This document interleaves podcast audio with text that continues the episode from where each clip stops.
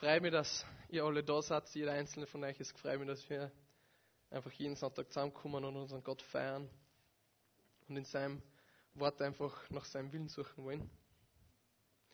Und ich möchte heute einfach einmal starten mit einer Frage an euch.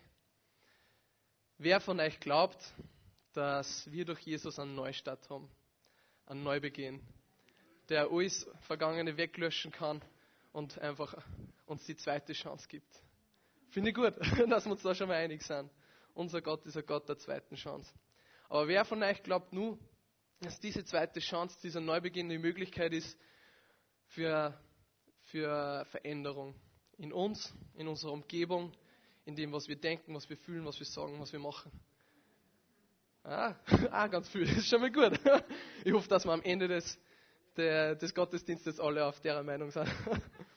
ähm, eben Neubeginn, irgendwie Neustart, wirklich Einfluss zu haben, was zu verändern. Und aus, aus dem Grund möchte ich heute einen Text aus dem Alten Testament lesen, wo es genau um das geht. Wo das ganze Volk Israel eigentlich genau vor so einem Neustart steht. Vor einer zweiten Chance, wo einfach die vergangenen Fehler mehr oder weniger einfach mal beiseite geschoben worden sind und sie die Möglichkeit haben, irgendwie was anderes zu machen, was neu zu machen. Und dieser Text steht in Nehemia 8. Aber bevor wir den lesen, möchte ich mir einfach einmal, oder bevor wir wirklich direkt losstarten, möchte ich mir mal ein bisschen den, den Rahmen dieses Buches ein bisschen vor Augen führen, den, den größeren, auch geschichtlichen Kontext, in dem einfach dieses Buch steht, weil Nehemia und äh, Esra, diese zwei Bücher gehören zusammen eigentlich im Neuen Testament, sind nicht nur irgendein Buch, wie, also, ich meine, alle Bücher in der Bibel sind wichtig, aber ich sage mal, es gibt so Bücher wie zum Beispiel Hiob oder Jona, die jetzt so ein bisschen einfach für sich stehen, aber für mich ist Nehemia ein ganz, ganz wichtiges Kernstück in diesem roten Faden, der sie durch die Bibel zieht und vor allem durchs Alte Testament. Ein ganz wichtiger Teil in der Heilsgeschichte. Und das, den möchte ich einfach ein bisschen bewusst machen, bevor wir loslegen. Weil diese Geschehnisse in dem Buch finden in der nachexilischen Zeit statt. Die braven Gemeindegeher jetzt unter euch und die fleißigen Bibelleser wissen jetzt wahrscheinlich, was das bedeutet. Vielleicht gibt es ein paar, die sagen, nachexilisch, was bedeutet das? Welches Exil? Warum? Weshalb? Was, was heißt das jetzt? Ähm, um das zu erklären, brauche ich eben genau diesen roten Faden. Und da muss ich fast bei Mose anfangen. Gott hat Israel auserwählt als sein Volk. Gott hat mit ihnen einen Bund gemacht. Das heißt, er hat ihnen versprochen, dass er für sie da sein will, dass er ihr Gott sein will und dass sie sein Volk sein sollen. Und dazu hat er ihnen Gesetze gegeben, Gebote, dass sie erkennen können, was der Wille ist, was gut ist. Und nachdem sie leben sollen, das einfach das soziale Leben untereinander gedeihen lässt, Gerechtigkeit schafft, Liebe schafft, Licht schafft, Leben schafft. Und er hat dann gesagt, wenn ihr diese Gebote haltet und bei mir bleibt, dann werde ich euch segnen. Dann werde ich euch alles geben, was ihr braucht. Dann werde ich euch im Überfluss versorgen einfach. Und ich werde immer bei euch sein. Aber wenn ihr das nicht macht, wenn ihr euch von mir abwendet, wenn ihr eure eigenen Wege nachgeht, dann, dann werde ich wissen, dass das einfach nicht gut ausgehen wird. Ihr werdet euch dem Bösen zuwenden und dann werde ich eingreifen müssen. Er warnt sie. Das, was passieren wird. Und wenn wir dann in der Bibel weiterlesen und die Zeiten der Könige ein bisschen betrachten, dann sehen wir einfach, wie ein König nach dem anderen versagt und genau dieses Ziel einfach nicht erreicht. Wie ein König nach dem anderen das Volk einfach von Gott wegführt, sie einfach äh, anderen Götzen hinwendet, irgendwie unge soziale Ungerechtigkeit schafft, falsche Propheten, falsche Lehrer einfach ihre in das, ins Denken der Menschen hineinbringen und einfach das Ganze wirklich immer mehr bergab geht und Gott wirklich eingreift und das passiert, was er angekündigt hat. Und irgendwann ist einfach dann das Maß voll gewesen und äh, Gott schickt die Assyrer und die Babylonier und, Babylonier und sie fallen über Israel her. Sie zerstören Jerusalem, nehmen die Stadt ein und führen das ganze Volk einfach nach Babylon als Gefangene. Und dort leben sie 70 Jahre lang im Exil. Aber das ist nicht das Ende der Geschichte. Gott, Gott macht es ja immer mit einem guten Zweck dahinter. Und er führt sie wieder zurück und, und gibt ihnen die Möglichkeit, einfach neu zu beginnen. Und das ist die Rückführung, die Zeit nach dem Exil. Und ich liebe einfach diese Geschichte der Rückführung. Ich liebe einfach diese, diese Zeit, diese Epoche, wo, wo diese ganzen Dinge passieren, weil sie einfach sagen, dass Gott gut ist. Und dass er selbst mit den schlimmen Sachen gute Ziele verfolgt und bezweckt. Und er wirklich ein Gott der zweiten Chance ist. Weil dieser Neustart, den sie dann da haben, dieser Neubeginn, das ist, das ist sein Geschenk an ihnen, dass sie es einfach nur besser, dass sie es nur mehr anders machen können. Er gibt ihnen eine zweite Möglichkeit. Weil sie waren jetzt weg von zu Hause, ihre Heimat ist zerstört, sie müssen praktisch von vorne, von Null anfangen. Und er gibt ihnen aber alles, was sie brauchen dafür. Man muss sich nur mal den König, den, den persischen König anschauen, das ist unglaublich der, der lässt sie nicht einfach nur ohne Grund so ziehen, sondern er bietet ihnen noch Schutz an, er bietet ihnen Geld an, er gibt ihnen Gold, er gibt ihnen alles, was sie brauchen, damit sie wieder das leben können, zu dem sie berufen sind, damit sie wieder einen Tempel aufbauen können, dass sie wieder ihre Gesetze leben können, dass sie ihre Beziehung zu Gott, so wie sie glauben, dass es richtig ist, wieder leben können. Er gibt ihnen eigentlich alles zurück, was ihnen genommen worden ist, aus komplett freien Stücken, ohne, ganz freiwillig, ohne ohne jetzt einen, einen nötigen Grund dazu zu haben. Und ich bin jetzt zwar kein Geschichte-Experte, aber für mich ist es jetzt nicht das klassische Verhalten von einem, von einem antiken Weltherrscher. Für mich ist es ganz klar Gottes Wirken, einfach der mit seiner Liebe und seiner Gnade diesen König dazu bewegt, sein Volk mächtig zu segnen und nach dieser, nach dieser schweren Zeit, nach dieser Züchtigung, ihnen einfach nur mal alles zu geben, damit sie nur mal komplett von vorne anfangen können. Und genau in dieser Zeit ist unser Text heute angesiedelt. In dieser Rückkehr. Und in diesem Vorhaben der Rückkehr, dieses Wiederaufbaus von Jerusalem, von einfach dieser, von diesem Volk der, im eigenen Land, sind drei Personen ganz wichtig und führend. Und es war erstens Zerubabel, der den Tempel wieder aufgebaut hat. Esra, der dem Volk einfach das Gesetz irgendwie ganz neu gelehrt hat. Weil den Israeliten war ganz ganz klar bewusst, warum das Ganze passiert ist, was falsch gelaufen ist. Und sie haben einfach Hunger nach Gott gehabt. Und Esra lehrt dem Volk einfach das Gesetz und es bricht eine richtige Erweckung aus. Und der dritte ist Nehemiah, der eben die Stadtmauern wieder aufgebaut hat. Und in dieser Zeit und dieser Epoche befinden wir uns und lassen wir, wenn wir jetzt in den Text gehen, das einfach im Hinterkopf behalten. Israel hat jahrelang Mist gebaut, kann man praktisch sagen. Und ähm, Gott lässt Jerusalem zerstören, sagt, hey, so geht es nicht weiter, ihr, ihr lauft gerade auf, auf den Abgrund zu. Und nach 70 Jahren der Gefangenschaft dürfen sie wieder zurückkehren und werden überreich gesegnet, damit sie praktisch echt einen kompletten Neuanfang machen können. Und diesmal wollen sie die Dinge echt anders machen. Und darum lesen wir jetzt Nehemiah 8, Verse 1 bis 12. Es ist ein wenig ein längerer Text, es sind zwölf Verse, aber man kann echt viel Wertvolles daraus mitnehmen. Und wundert euch nicht, ähm, in meiner Bibel, in der Luther, ist der erste Satz nur vom letzten Kapitel, von Kapitel 7. Als nun der siebente Monat herangekommen war und die Israeliten in ihre Städten waren, versammelte sich das ganze Volk wie ein Mann auf dem Platz vor dem Wassertor. Und sie sprachen zu Esra, dem Schriftgelehrten. Er solle das Buch des Gesetzes des Mose holen, das der Herr Israel geboten hat. Und Esra, der Priester, brachte das Gesetz vor die Gemeinde. Männer und Frauen und alle, die es verstehen konnten, am ersten Tag des siebenten Monats. Und las daraus auf dem Platz vor dem Wassertor vom lichten Morgen an bis zum Mittag vor Männer und Frauen und wer es verstehen konnte. Und die Ohren des ganzen Volkes waren dem Gesetzbuch zugekehrt. Und Esra, der Schriftgelehrte, stand auf auf einer hölzernen Kanzel, die sie dafür gemacht hatten, und es standen neben ihm Matitja, Shema, Anaya, Uriah, Hikia und Masea zu seiner Rechten. Aber zu seiner Linken Pedaya, Michael, Malkia, Hashum, Hashpadana, Zechariah und Meshulam. Schöne Namen. Und Esra tat das Buch auf vor aller Augen, denn er überragte alles Volk. Und als er auftat, stand alles Volk auf. Und Esra lobte den Herrn, den großen Gott. Und alles Volk antwortete ihm, Amen, Amen. Und sie hoben ihre Hände empor und neigten sich und beteten den Herrn an mit dem Antlitz zur Erde. Und die Leviten, Jeschua, Bani, Sherebia, Yamin, Akub, Shabbatai, Hodia, Masea, Kelita, Asaya, Josabat, Hanan, Pelaya, unterwiesen das Volk im Gesetz und das Volk stand auf seinem Platz. Und sie legten das Buch des Gesetzes Gottes klar und verständlich aus, sodass man verstand, was gelesen worden war.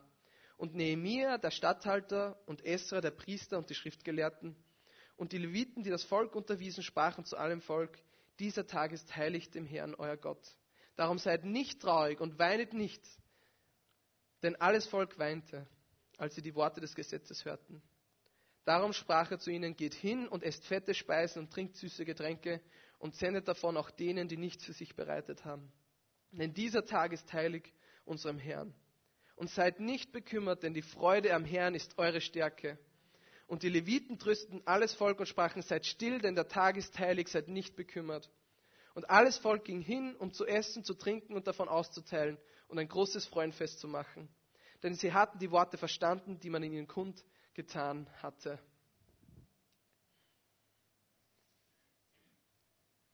Also was, was ist der Kern dieses Textes? Das Volk ist zurückgekehrt aus der Gefangenschaft.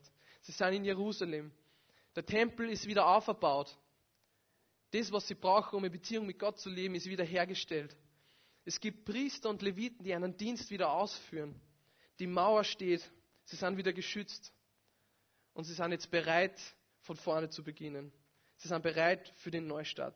Und das Volk will wirklich aus seinen Fehlern lernen. Sie wollen wirklich etwas verändern. Sie wollen was anders machen diesmal. Und deshalb versammeln sie sich und wollen Gottes Wort hören. Wollen über sein Gesetz gelehrt werden. Und sie werden tief berührt. Es schneidet richtig in ihr Herz hinein. Und ich denke, dass wir aus diesem Text, Spurgeon hat einmal gesagt, die Zahl 3 ist eine heilige Zahl. Darum glaube ich, dass wir aus diesem Text drei Dinge lernen können die uns helfen, in unserem Alltag was zu verändern, die uns in unserem geistlichen Alltag ermutigen können, wirkliche Veränderungen anzustreben in unserem Umfeld, mit, mit uns selber, mit unserem Verhalten, aber wir als Gemeinde. Und mein erster Punkt ist gemeinsam statt einsam. Sagen wir das alle mal. Gemeinsam statt einsam. Und lesen dazu den ersten Vers nochmal. Als nun der siebente Monat herangekommen war und die Israeliten in ihren Städten waren, versammelte sich das ganze Volk wie ein Mann auf dem Platz vor dem Wassertor. Und sie sprachen zu Esra, dem Schriftgelehrten, er solle das Buch des Gesetzes des Moses holen, das der Herr Israel geboten hat. Und in diesem Text finde ich zwei Sachen echt besonders irgendwie bemerkenswert. Und das erste ist, dass da steht, sie sprachen zu Esra. Die Veränderung ging vom Volk aus. Und es ist wirklich außergewöhnlich. Dies, dieser geistliche Neustart, diese Erweckung, die später dann auch wirklich eine Erneuerung dieses Bundes mit Gott bewirkt, ist nicht von einem charismatischen äh, Leiter irgendwie initiiert worden. Das war nicht von einem Anführer äh, mit einer Vision, mit, mit der Motivation, einen Haufen unmotivierter Leute für Gott zu begeistern, eine Idee, er, es war nicht irgendein, äh, irgendein, es war nicht Esra, der, der gesagt hat, hey, wir, wir müssen jetzt was anderes machen. Nein, es war das Volk selbst. Es war das Volk selbst, das hingegangen ist und, und zu Esra gesagt hat, hey, wir, wir wollen mehr. Wir haben Hunger nach Gott. Wir haben Hunger nach seinem Weg. Wir wollen wissen, was er denkt. Wir wollen wissen, was sein Plan ist. Wir wollen wissen, was er mit uns vorhat. Wir wollen nach seinen Wegen leben. Lehr uns das Gesetz. Les uns aus dem Buch vor, das Mose aufgeschrieben hat. Und darum glaube ich, dass wahre Veränderung, echter Einfluss auf die Umgebung nur passiert, wenn es von jedem Einzelnen, von den Leid selber passiert, wenn es von den Leid ausgeht, von der Gemeinde. Und so wichtig es auch ist, dass es befähigte und, und irgendwie auch fähige und, und bevollmächtigte Leiter gibt, die, die eine Vision haben, die zielstrebig echt auf was hinarbeiten, die motivieren, die, die Anstöße geben. So wenig passiert, wenn sie nicht der Körper selber in Bewegung sitzt. Paulus sagt, wir sind ein Leib. Jeder von uns hat eine Funktion, jeder von uns hat eine Gabe und eine Aufgabe. Und nur wenn alle Glieder zusammenarbeiten, wenn die Muskeln, die Sehnen, die Knochen, alles zusammenwirkt, kann sich der Körper in Bewegung setzen. Nur wenn wir alle mitspielen, wenn wir unsere Position einnehmen. Weil ich sage euch, es ist ein mühsames und ein ziemlich ergebnisloses Unterfangen, wenn irgendwie die Augen oder der Mund versuchen, den Körper irgendwo hinzuziehen, wenn die zwei Füße fest am Boden stehen und sie keinen Millimeter bewegen. Da kann der Kopf nur irgendwo so in eine Richtung hinein versuchen loszustarten. Der Körper wird sich keinen Millimeter bewegen. Und das ist jetzt zwar ein ziemliches banales Beispiel, aber wir jungen Erwachsenen, wir gehen ja am Sonntag ähm, nach dem Gottesdienst immer gemeinsam essen. Und je nachdem, was für Tag es ist oder ähm, ob es erster oder zweiter Gottesdienst ist, kann es schon mal eine Gruppe von bis zu über 20 Leuten sein. Und ich sage euch das eine. Es ist alles andere als leicht, diese Meute in Bewegung zu versetzen. Du kannst, du kannst nur so viel irgendwie aufrufen zum Aufbruch. Du kannst nur so viel irgendwie die Leute versuchen zu, zu bewegen, solange nicht der Großteil von den Leuten selber Hunger kriegt und Mittagessen gehen will, dann wirst du da keinen Schritt da draußen vor die Tür sitzen.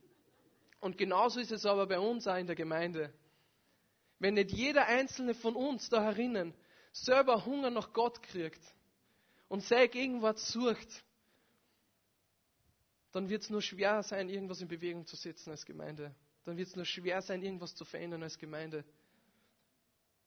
Dann wird es schwer sein, dass wir einen Unterschied machen. Und darum frage ich, wollen wir dabei sein? Wollen wir als Gemeinde was bewegen?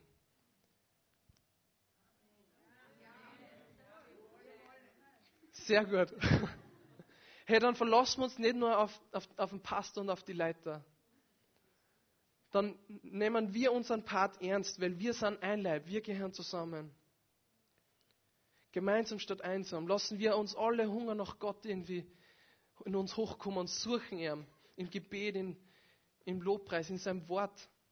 Und vielleicht hast du sogar schon Hunger, vielleicht hast du sogar schon Visionen und große Pläne und Ambitionen. Das ist voll cool und ist voll schön. Aber wenn du allein bist, wirst du nicht recht weit kommen. Gemeinsam können wir als Gemeinde etwas verändern. Wir sind dazu geschaffen, ein Leib zu sein, eine Einheit. Und ich habe euch ein Bild mitgebracht, es ist jetzt ziemlich bekannt. Ein, ein glühender Kohlehaufen. Genau. Glühende Kohle, wenn sie so richtig dicht aufeinander gepackt ist, kann stundenlang brennen. Kann stundenlang einfach Hitze aussenden. Was passiert, wenn du eine einzelne Kohle rausnimmst? Innerhalb kürzester Zeit geht die Flamme einfach aus. Und ich will, dass dieses Bild für uns als Gemeinde richtig sinnbildlich wird. Wir sind eng beieinander, wir machen gemeinsam gemeinsam können wir richtig ein großes Feuer entzünden.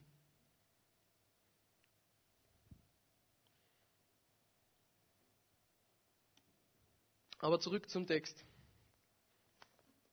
Was war ausschlaggebend, dass das Volk zu Esra geht und sagt, hey, wir haben Hunger, lehr uns Gottes Wort. Es war Einheit. Es steht im ersten Vers, das Volk versammelte sich wie ein Mann. Sie waren so vereint, als wären sie eine Person.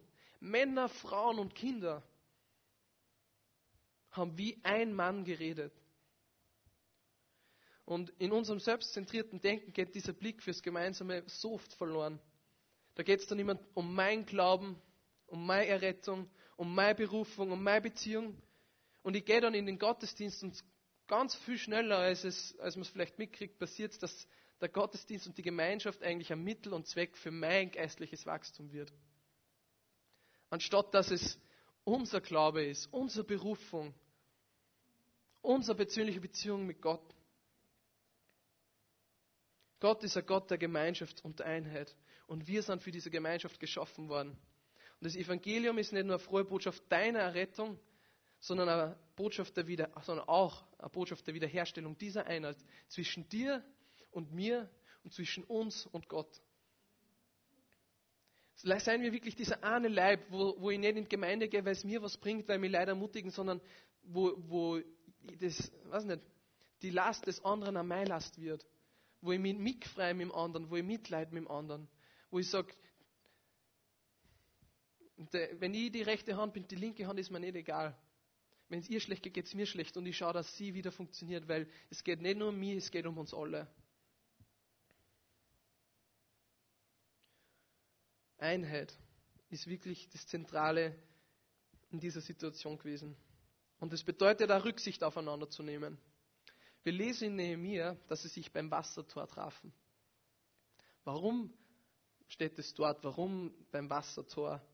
Warum nicht ähm, vor, vom Tempel, wie es eigentlich üblich war? Es ist jetzt nur meine Spekulation, aber ich bin überzeugt davon, dass es war, dass der Grund dafür war, damit jeder dabei sein hat können. Frauen, Kinder, Männer, reine und unreine, jeder, der in dieser Stadt gewohnt hat. Weil von Tempel hätte nicht jeder überall hingehen können, hätte nicht jeder dabei sein können. Und darum, wenn wir uns in Bewegung setzen, dann lasst uns alle mitnehmen. Jung und alt, die, die im Mittelpunkt stehen und die, die am Rand der Gesellschaft sind. Die Langsamen und die Schnellen. Wir wollen alle an Bord haben. Es wird keiner zurücklassen. Weil das Ziel ist nichts wert, wenn wir nicht alle gemeinsam dort ankommen. Das war mein erster Punkt. Gemeinsam statt einsam. Als Gemeinde können wir nur was gemeinsam ins Rollen bringen, gemeinsam was verändern, gemeinsam einen Einfluss nehmen. Nehmen wir Rücksicht aufeinander, sind wir echte Einheit. Lassen wir nichts zwischen uns kommen sondern verfolgen gemeinsam unser gemeinsames Ziel, richten wir uns auf das aus. Gottes, Gottes Reich zu verbreiten einfach. Und nichts wichtiger werden zu lassen. Und verlassen wir uns nicht nur auf die Leiter und Pastoren, sondern jeder von uns. Suchen wir Gott, kriegen wir Hunger nach ihm, nach seinem Weg.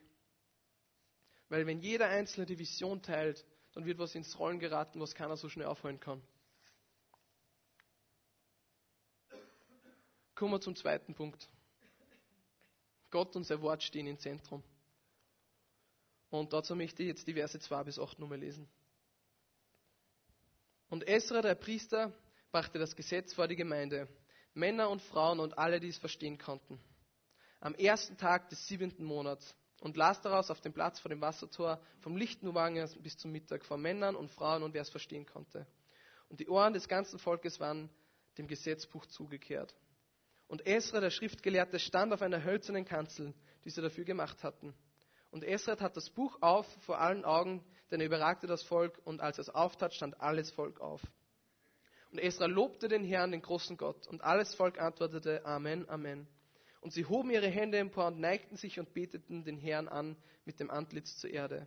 Und die Leviten unterwiesen das Volk im Gesetz, und das Volk stand auf auf seinem Platz.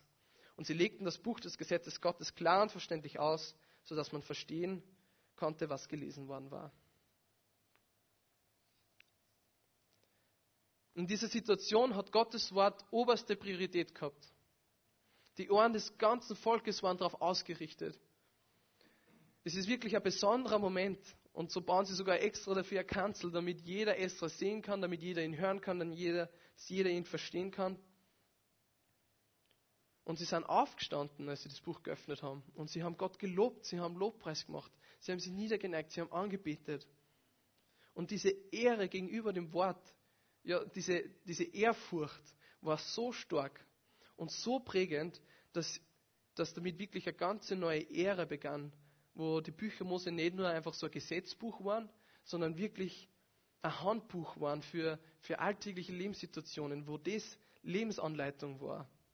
Die ganze jüdische Kultur, wie, wie, wie man sie zur Zeit Jesu gekannt hat, war intensivst geprägt von dieser Zeit, von diesem Moment.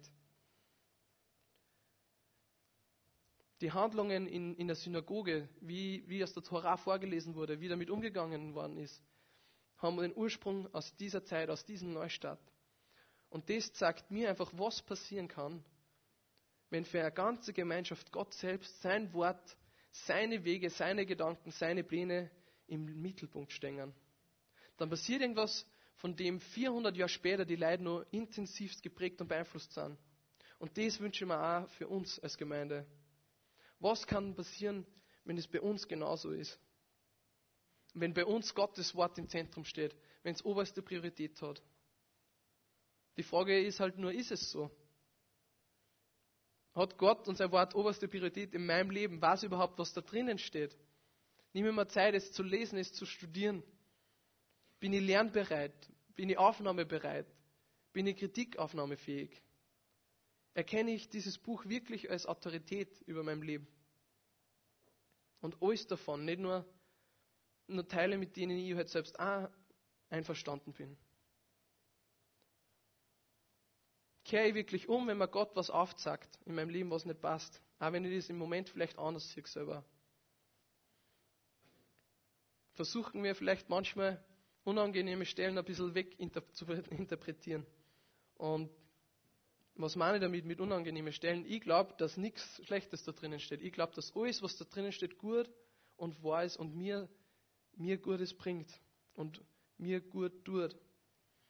Aber das heißt nicht, dass das, was Gott als gut wahr und richtig sieht, automatisch auch in meinen Augen gut wahr und richtig ist. Weil mein Denken einfach verseucht ist. Weil es einfach oft nur so verdreht ist. Von Sünde, von Selbstsucht, von negativen Einflüssen. Und es kann sich nur ändern, wenn, wenn nie die Bibel mein Denken verändern lässt und nicht mit meinem Denken versucht, die Bibel zu ändern. Und das ist echt der Punkt, wo ich mich selber, selber am meisten ähm, zu mir predigen lassen muss heute. So schnell passiert es einfach, dass, dass ich mich von, so einer, von einer mitreißenden Rede einfach oder Redner ein bisschen blenden lasse. Und Meinungen, die sich vielleicht ganz gut für mich anhorchen, ähm, zu meinem Fundament werden lassen, anstatt dass es die Bibel ist. Das müssen nicht schlechte Meinungen sein, die sind vielleicht sogar extrem gut und extrem wichtig. Aber heute ist es selber so wie die Berührer in der Apostelgeschichte, wo ich lesen kann, in Apostelgeschichte 17, Vers 11. Diese aber waren freundlich, freundlicher als die, die diese aber waren freundlicher als die in Thessalonich. Sie nahmen das Wort bereitwillig auf und forschten täglich in der Schrift, ob sich so verhielte. Sie haben täglich im Wort studiert, um zu prüfen, ob das, was Paulus gepredigt hat, auch mit den Aussagen der Schrift übereinstimmte.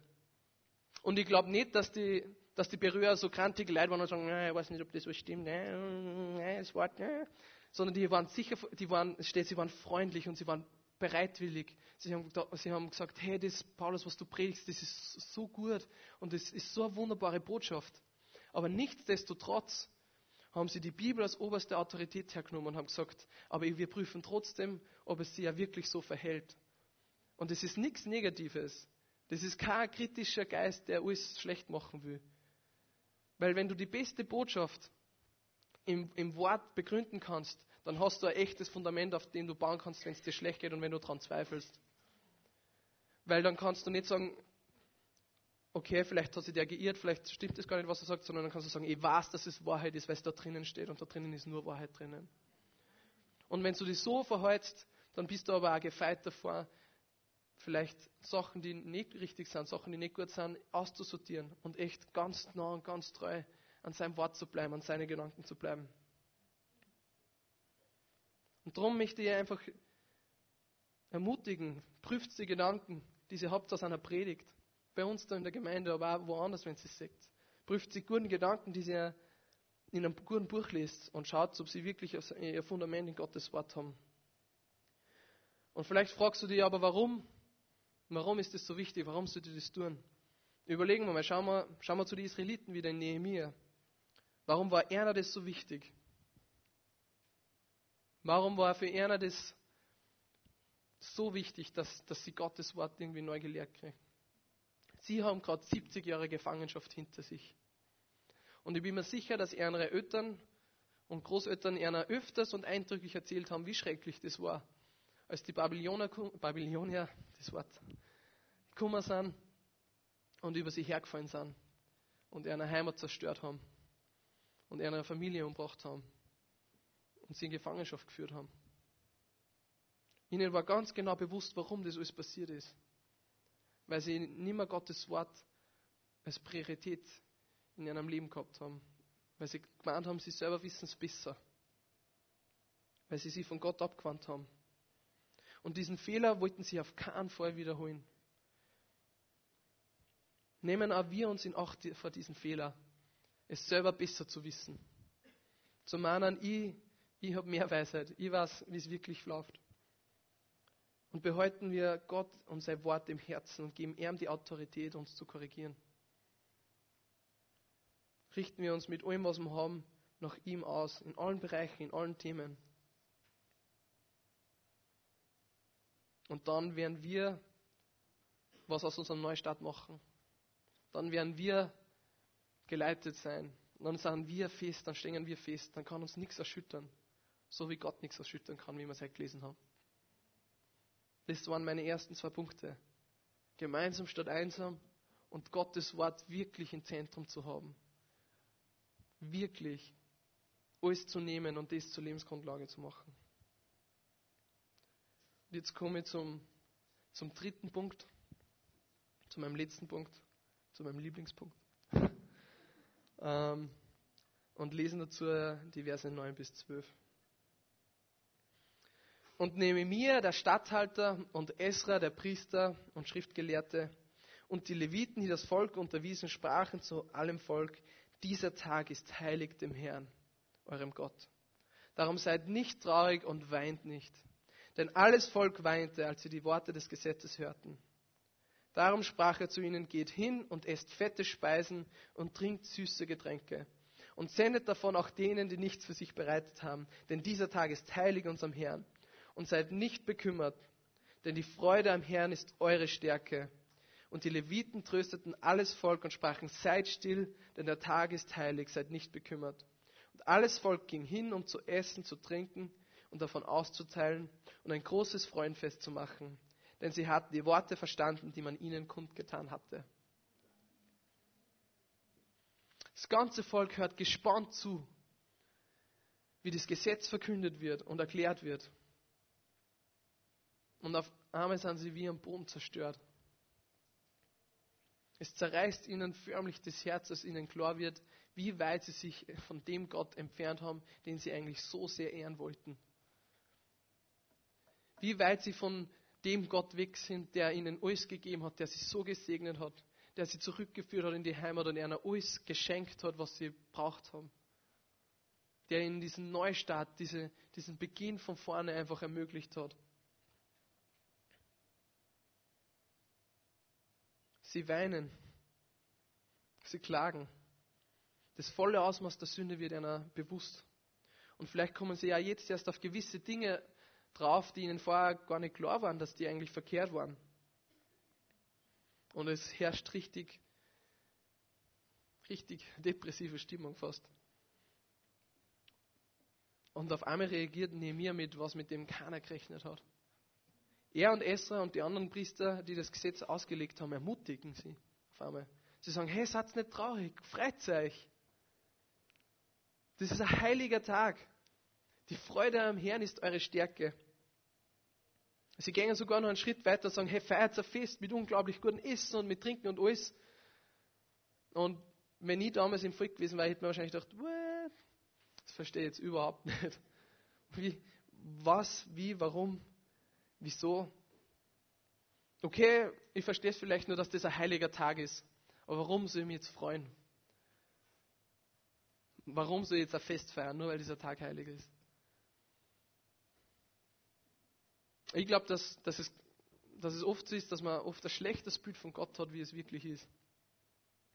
Und heilig bedeutet nicht nur ausgesondert und, und irgendwie herausgerufen, sondern es heißt auch, ist immer mit Freude verbunden. Weil Gott ist gut und Gott hat gute Pläne. Er will nicht erniedrigen, er will nicht demütigen. Er will segnen. Und wenn von Gott nur das Gute kommt, wie können wir dann glauben, dass bei ihm Traurigkeit und, und Negativität den Ursprung hat. Bei ihm gibt es Freude. Echte Freude, wahre Freude. Und die will er, dass sein Volk auch in dem lebt.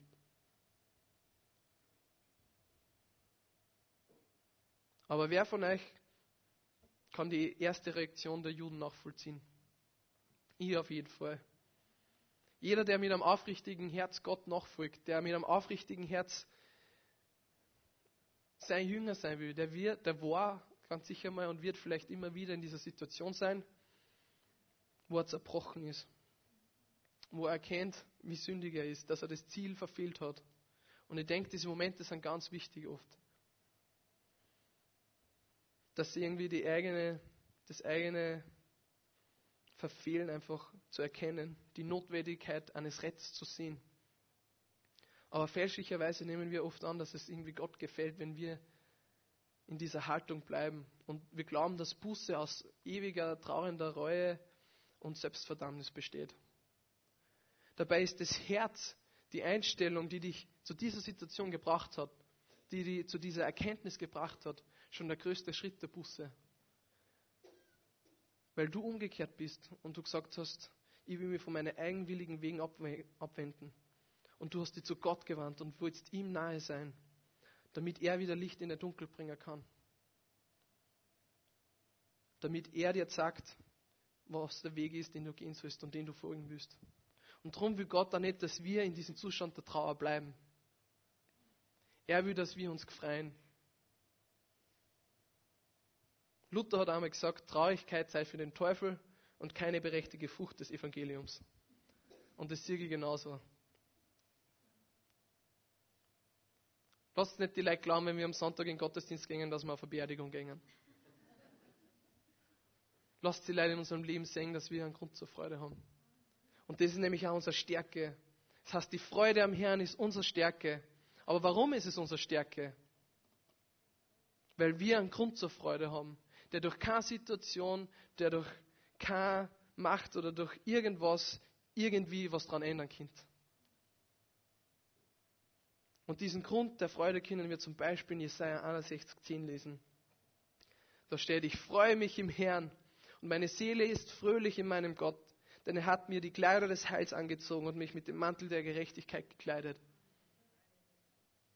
Jesaja verwendet hier das Bild eines Mantels, mit dem wir gekleidet werden, den wir uns nicht selbst anziehen, sondern mit dem wir gekleidet werden, um zu beschreiben, was eines Tages Jesus für die Menschheit machen wird. Dass der, der selbst die Liebe ist, der selbst das Licht ist und das Leben ist, auf die Welt kommt und genau zum Gegenteil wird. Zur Dunkelheit zum Tod, zur Trennung, damit wir wieder im Leben, im Licht und der Liebe sein können. Gott selbst wird Mensch, um zu sterben, damit jeder, der an ihn glaubt, mit Gerechtigkeit und Heil gekleidet werden kann. Gerechtigkeit. Das heißt, dass alles, was du falsch gemacht hast, weg ist. Du bist gerecht. Und heilig, du bist ausgesondert. Und heilig, du hast Grund zur Freude. Und wenn du am Boden zerstört und verzweifelt bist, dann sei dir dem bewusst, dass Gott dich mit diesem Mantel seiner Gerechtigkeit einhüllt. Und es ist nichts, wie ich schon gesagt habe, mit dem du dich selbst einkleiden könntest, sondern er umhüllt dich. Er will es dir schenken aus Gnade. Weil er dich liebt. Und wenn wir lernen, uns daran zu freuen, dann wird es zu unserer Stärke. Aber oft bleiben wir trotzdem in dieser, in dieser niedergeschlagenen Haltung und warten darauf, dass sich diese Freude übernatürlich irgendwie einstellt. Quasi als Beweis, dass das auch für mich zählt. Wenn Gott mir wirklich mit dieser Freude, also mit dieser Gerechtigkeit und diesem Heil einkleidet, warum spiele ich dann nichts davon? Warum bin ich dann immer so niedergeschlagen?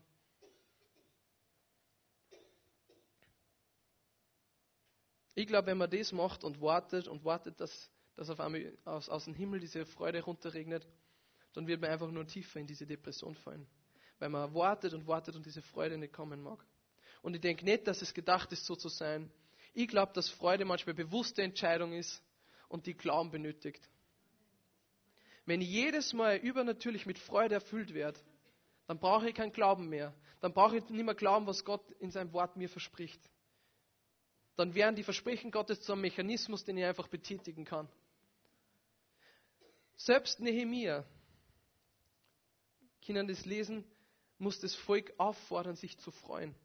Ihre erste Reaktion war eigentlich ganz eine andere. Sie waren traurig, sie waren niedergeschlagen. Es hat ihnen wehgetan, das, das Wort Gottes zu hören und zu sehen, wie, wie weit von dem ihr Leben weg ist. Und trotzdem endet der Tag in einem riesigen Freudenfest. Aber nicht, weil sie plötzlich auf einmal die Freude sie überkommen war und sie, sie nicht mehr gewusst haben, boah, ich war auf einmal vertraut, jetzt bin ich viel glücklich und es war so ein überschwängliches Gefühl. Ich glaube nicht. Weil nicht umsonst steht im Vers 12, und das Volk ging hin, um zu essen und zu trinken und davon auszuteilen und ein großes Freudenfest zu machen, denn sie hatten die Worte verstanden, die man ihnen kundgetan hatte. Sie schwenkten von Trauer zu Freude, weil sie verstanden haben, weil sie geglaubt haben und angenommen haben, was Nehemiah ihnen gesagt hat.